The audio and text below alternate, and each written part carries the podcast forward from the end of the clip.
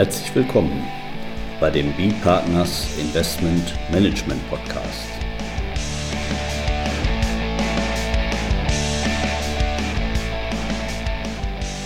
Immer wieder Mittwochs, kurzer Wochenrückblick, was in unserer Beratungspraxis besonders interessant war. Unser Thema heute, die umgekehrten Hybriden und das Luxemburger Budget 2023.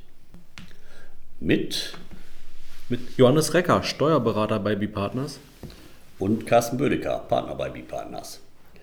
Ja, in Luxemburg, die haben ja nicht, äh, bei uns heißt es immer schon ein äh, Jahressteuergesetz 2022, darüber hatten wir ja auch schon berichtet, hat ja ein paar interessante Änderungen gegeben im Investmentsteuergesetz, insbesondere rum, drumherum um, um Photovoltaikanlagen. Ja, in Luxemburg ändern sich eben auch die Steuergesetze häufiger mal. Da heißt das eben Budget 2023. Also ist am, wann war das, 22. Dezember, also jedenfalls auch kurz vor Weihnachten, ist das Ganze verabschiedet worden. Und ja, da wollen wir uns eine Änderung heute angucken, die betrifft die äh, Reverse Hybrids, die äh, umgekehrten Hybriden. Gesellschaften. Ja, nochmal vielleicht zum Starten, was sind die umgekehrten Hybriden? Das sind ähm, Gesellschaften, die in ihrem Sitzstaat als steuerlich transparent betrachtet werden, im Staat ihrer Gesellschafter aber als intransparent. Also was da so im Fiegel, also Luxemburg, was Luxemburg jetzt selber als transparent betrachtet. Das sind zum einen die Luxemburger Personengesellschaften, äh, SCS und die SCSP. Damit haben wir aber aus deutscher Sicht kein Problem, weil die eben nicht nur aus Luxemburger Sicht steuerlich transparent sind, sondern eben auch aus Sicht des deutschen Steuerrechts. Womit wir aber eben aus deutscher Perspektive ein Thema haben, das ist der Luxemburger Fonds Commun de Placement. Das ist im Prinzip vergleichbar unserem Sondervermögen. Das ist eine Körperschaft aus deutscher Sicht, wird aber in Luxemburg als steuerlich transparent betrachtet. Und da ist es jetzt ja so, dass ATA 2, die Richtlinie, die auch eben in Luxemburg umgesetzt worden ist, genauso wie in Deutschland, da haben wir sie bei uns im Paragraph 49 Absatz 1 Nummer 11 Einkommensteuergesetz in Luxemburg 168 Charta des Luxemburger Einkommensteuergesetzes. Und ja, die Folge ist, wenn äh, eben in Luxemburg nicht besteuert wird, weil transparent und in Deutschland auf Gesellschafterebene eben nicht besteuert, weil als Körperschaft, also als intransparent angesehen wird und solange dann keine Ausschüttung erfolgt, wird ja, erfolgt ja eben auch keine Besteuerung. Deswegen also hier dieses Hybrid Mismatch. Und da ist dann eben die Regelung so, auch von ATA 2 schon eben ausgehend, dass dann eben eine Besteuerung stattfinden soll in dem Staat, wo das Vehikel seinen Sitz hat. Der Staat darf es also nicht insoweit dann als transparent betrachten, sondern muss besteuern. Und diese Regelungen ähm, mit den äh, Luxemburger FCPs, da hatten wir schon einige Fälle. Und ja, besonders ärgerlich war das diese, diese Rechtsfolge, wenn man in Deutschland eben steuerbefreite Anleger hatte. Also nehmen wir mal ein in Deutschland steuerbefreites Versorgungswerk.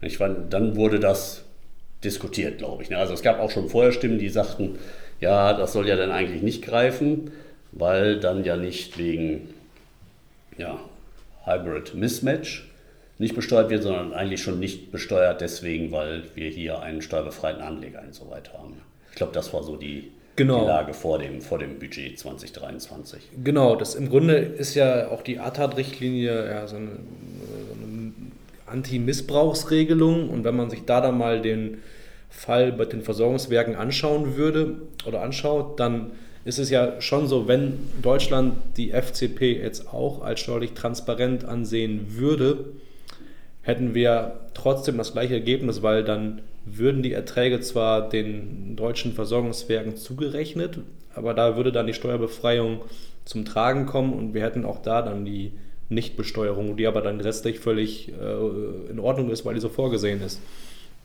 Ähm, von daher war schon vorher zweifelhaft, ob denn solche Fälle wirklich dann von dem 68 Quarter, ähm, also der, der, der Norm, dass die Luxemburger transparenten Gesellschaften insoweit besteuert werden, die wirklich davon betroffen sein sollten.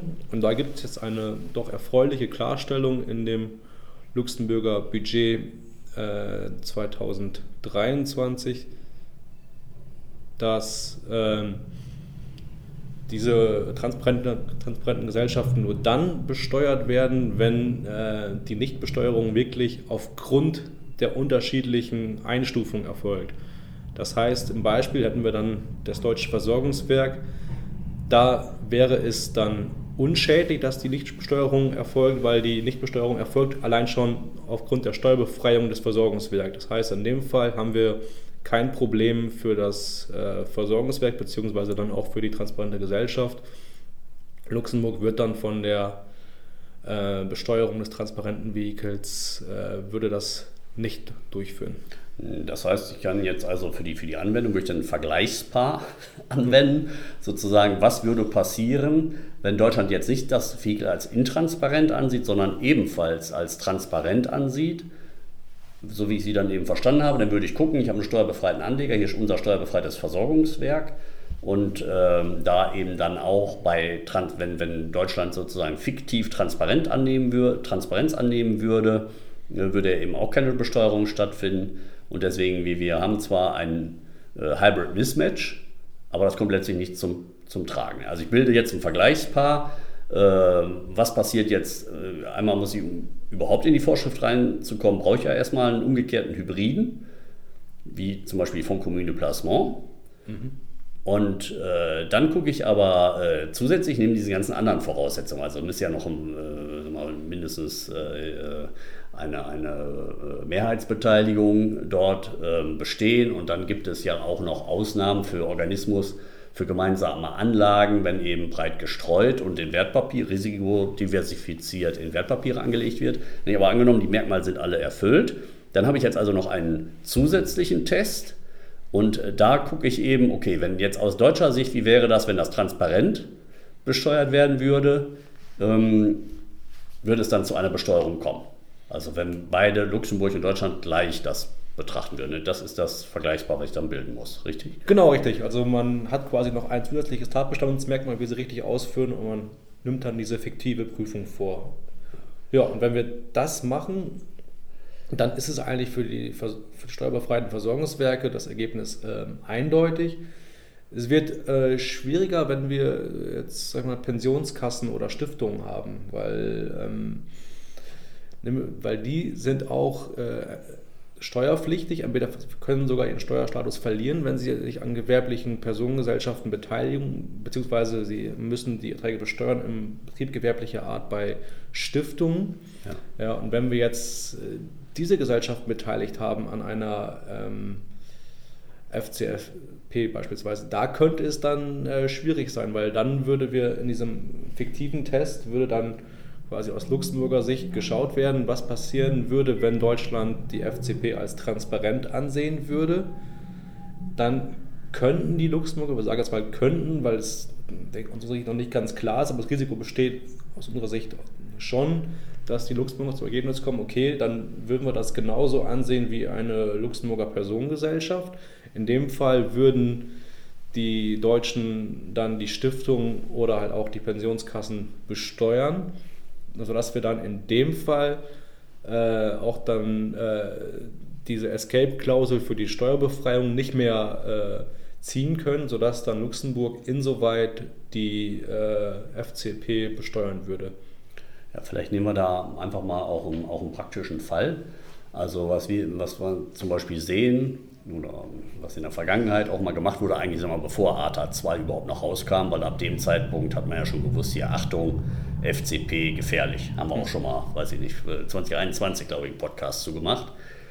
Und ähm, was aber sag mal, vor ATA 2 gar nicht so unüblich war, dass eben gerade für, für wenn, wenn ich eine gewerbliche Personengesellschaft hatte als Fonds in Luxemburg, ähm, dass dann sozusagen nochmal zusätzlich ein Fieder vor diesem Masterfonds geschaltet wurde, als FCP, eigentlich so mit Körperschaft und, und damit sozusagen als Blocker, damit eben Pensionskassen äh, keine, keine Gefährdung ihres Steuerstatus äh, befürchten müssen und äh, damit eben auch äh, gemeinnützige, sagen wir Stiftungen und so weiter, äh, damit diese keinen Betrieb gewerblichen Art, keinen Betrieb gewerblicher Art begründen können, der dann eben auch steuerpflichtig wäre für die, für die Stiftung. Nicht deswegen wurde FCP genommen, um da abzuschirmen. Gut, und ja, da ist dann jetzt die Frage, ob das, also bei den, wir haben das mit den steuerbefreiten Versorgungswerken vorhin das, das, den Fall gebildet, nicht? Da mhm. denken wir schon, das klappt. Aber wie Sie gesagt haben, Herr Recker, wenn, wenn das da eben im Prinzip diese, diese, diese, diese Blockerwirkung, ich dann dieses Vergleichspaar bilde für diese Ausnahme und eben gucken würde, ja, was passiert denn, wenn auch Deutschland diese FCP als steuertransparent ansehen würde, dann würde ich ja sozusagen steuerlich durchschauen und die Beteiligung einer gewerblichen Personengesellschaft dem Anleger zurechnen. Und das würde dann eben auch wieder Risikostatusverlust Steuerbefreiung für Pensionskasse oder Risikobegründung eines Betriebs gewerblicher Art bedeuten. Und, und ich sag mal, für die Fälle, äh, da denke ich, sag mal, Pensionskassen und die Gemeinnützigen, die können da jetzt noch nicht Hurra rufen, würde ich jetzt sagen. Da müsste man sich vielleicht die Entwicklung, müsste man die Entwicklung abwarten, wie das in, in, in Luxemburg sozusagen interpretiert wird. Ähm, da sehen wir jedenfalls ein Risiko, ja, wie Sie das gesagt haben. Genau, da sollte man vielleicht in der Tat weiterhin überlegen, ob man das nicht doch anders strukturieren könnte. Ja, ja für die Fälle, also da müssen ja jetzt schon, ich meine, da hat sich ja über ein paar Jahre, wir haben jedenfalls ja auch schon ein paar Umwandlungen einer FCP begleitet. Da muss man jetzt eben gucken, ob dann da, ob man da mit, mit dieser Ausnahmeregelung jetzt eben klarkommt, je nach Anlegerkreis oder ob da weiter ein Risiko besteht.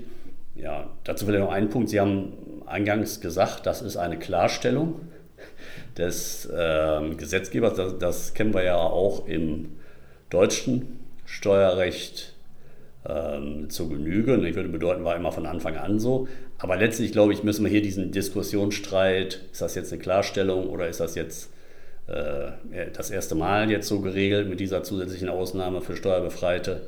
Ich glaube, da muss man äh, sich nicht drüber streiten, nicht, weil der Anwendungszeitpunkt ist, glaube ich, sag mal, rückwirkend genau. auf 1.1.2022, also genau ab dem Zeitpunkt, ab dem auch da diese Regelung für die umgekehrten Hybriden der 168-Karte des Luxemburger Einkommensteuergesetzes überhaupt galt. Genau, richtig, ja. Grundsätzlich gilt alles ab 1.1.23 im Budget, außer diese spezielle Regelung, die gilt zum 1. Januar 2022 rückwirkend. Ja. ja, so viel eigentlich zu den umgekehrten Hybriden, würde ich sagen. Genau. Und dann können wir uns schon an der Stelle bedanken bei unseren Zuhörern und sagen Tschüss, bis zum nächsten Mal. Vielen Dank, bis zum nächsten Mal.